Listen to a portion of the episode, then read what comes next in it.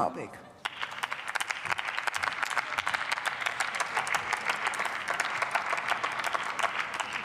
Vielen Dank, Frau Präsidentin, sehr geehrte Damen und Herren. Wir führen diese Debatte in einer Zeit von energiepolitischen Widersprüchen. Jedenfalls scheint es so zu sein. Hier in Deutschland kreist die Debatte ganz wesentlich um die Energiesicherung. Wie kommen wir mit einem stabilen System durch den Winter bzw. durch die nächsten beiden Winter? Und zeitgleich findet in Ägypten die Klimakonferenz, die COP statt, die darauf dringt, dass wir dekarbonisieren müssen.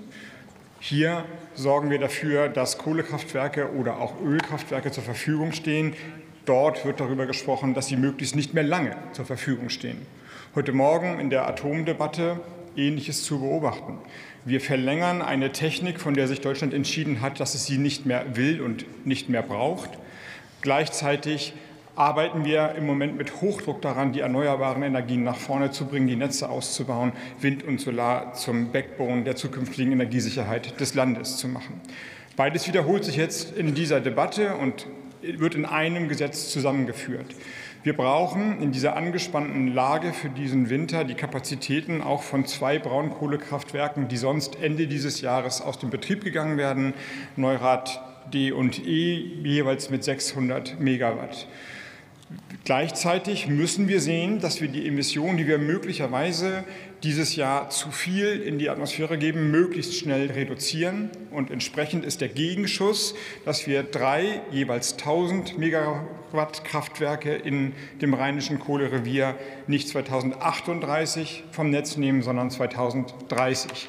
Damit lösen wir das, das was als Widerspruch in dieser widersprüchlichen Zeit gegeneinander steht, in einem Gesetz auf und schaffen damit beides. Versorgungssicherheit jetzt in der Zeit der Not und gleichzeitig einen klaren Schritt Richtung Horizont in der Perspektive, die wir brauchen, die wir auch als Sicherheit für die Zukunft brauchen. Denn man muss die Augen schon sehr fest zuhalten, wenn man glaubt, dass die Erderwärmung, die Klimakrise, die geopolitische Lage in Zukunft der Welt, aber auch hier in diesem Land nicht extrem gefährden wird. Die Klimaschutzpolitik heißt immer Klimaschutzpolitik, aber ich wiederhole, was an anderen Stellen schon gesagt wurde, das Klima braucht überhaupt gar keinen Schutz. Wir schützen nicht das Klima, wenn wir Klimaschutz betreiben. Wir schützen ein Leben in Sicherheit und Freiheit und dazu ist es dringend notwendig, dass die Emissionen runtergehen. Sehr geehrte Damen und Herren, das Ganze ist voraussetzungsreich. Wir binden den Ausstieg daran, dass eine alternative Energieversorgung dasteht. Es gibt verschiedene Schritte der Überprüfung und Reservemöglichkeiten. Und natürlich ist das Gesetz nur dann etwas wert, wenn es Wirklichkeit wird. Das heißt, der Ausbau der Erneuerbaren muss im Rheinischen Revier wie überall schnell vorangehen.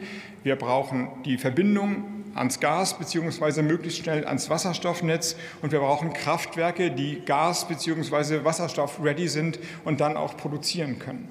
Das Ganze bedeutet, dass damit sich auch ein industrielles Projekt verbindet. Diese Kraftwerke gibt es ja noch gar nicht. Die müssen designt, entwickelt und gebaut werden. Hiermit verbinden sich Arbeitsplätze, verbindet sich ein großvolumiger Auftrag für deutsche Ingenieurskunst, meinetwegen auch andere Ingenieurskunst, aber so wie ich die Sachen lese, sind es gerade deutsche Unternehmen, die versuchen, diese Technik nach vorne zu bringen. Das, was dieses Land ökonomisch immer stark gemacht hat, nämlich im Maschinenbau, in der Innovationstechnik stark zu sein und damit Exportprodukte zu schaffen, die dann in der Welt verkauft werden. Das braucht es eben auch in der nächsten Zukunft. Also was wir hier schaffen, ist nicht nur Klimaneutralität und Energiesicherheit, sondern ein Booster für den nächsten Schub der Wertschöpfungskette hier in Deutschland. Arbeitsplätze und Exportmöglichkeiten auf der Basis einer klimaneutralen Energiewelt. Das ist die industriepolitische Perspektive für dieses Land. Sehr geehrte Damen und Herren, lassen Sie mich kurz zu dem zweiten Gesetz kommen, dem Energiesicherungsgesetz, das jetzt in schöner Tradition immer wieder novelliert wird. In diesem Fall geht es darum, dass eine weitere Regelung geschaffen wird, eine Rechtsgrundlage auch für die mögliche, ich betone, mögliche Enteignung beweglicher Güter. Zu diesen Gütern gehören beispielsweise Daten, die man hat und die der Energiesicherung in Deutschland zur Verfügung gestellt werden müssen oder Röhren bzw. Anbindungspipelines, die es noch gibt aus der zerstörten Bauphase oder aus der, aus der Bauphase von Nord Stream 2, die aber jetzt gebraucht werden für die Anbindung von alternativen Kapazitäten in der deutschen Ostsee. Mit diesem Gesetz mit diesem Gesetz. Sie, Ihnen ist nicht entgangen, dass erstens Putin kein Gas mehr liefert und zweitens die Röhren kaputt sind. Wenn Sie jetzt noch sagen, nachdem die Röhren ein fettes, 250 Meter großes Loch haben, die brauchen wir nicht, dann haben Sie Ihren Kopf so tief in den Sand gesteckt, dass Sie noch nicht mehr, mehr Ihre eigenen Füße sehen. Ich bitte wenigstens die Nachrichtenlage zur Kenntnis zu nehmen, wenn schon die politische Lage Ihnen immer immer am Interesse vorbeigeht. Sehr geehrte Damen und Herren, wir brauchen beides. Wir brauchen die Rechtsgrundlage, wir brauchen die Daten und wir brauchen die Röhren, um die Versorgungssicherheit in diesem Land sicherzustellen. Ich danke für die Einbringungsmöglichkeit über die Fraktion und ich bitte um die Zustimmung. Dankeschön.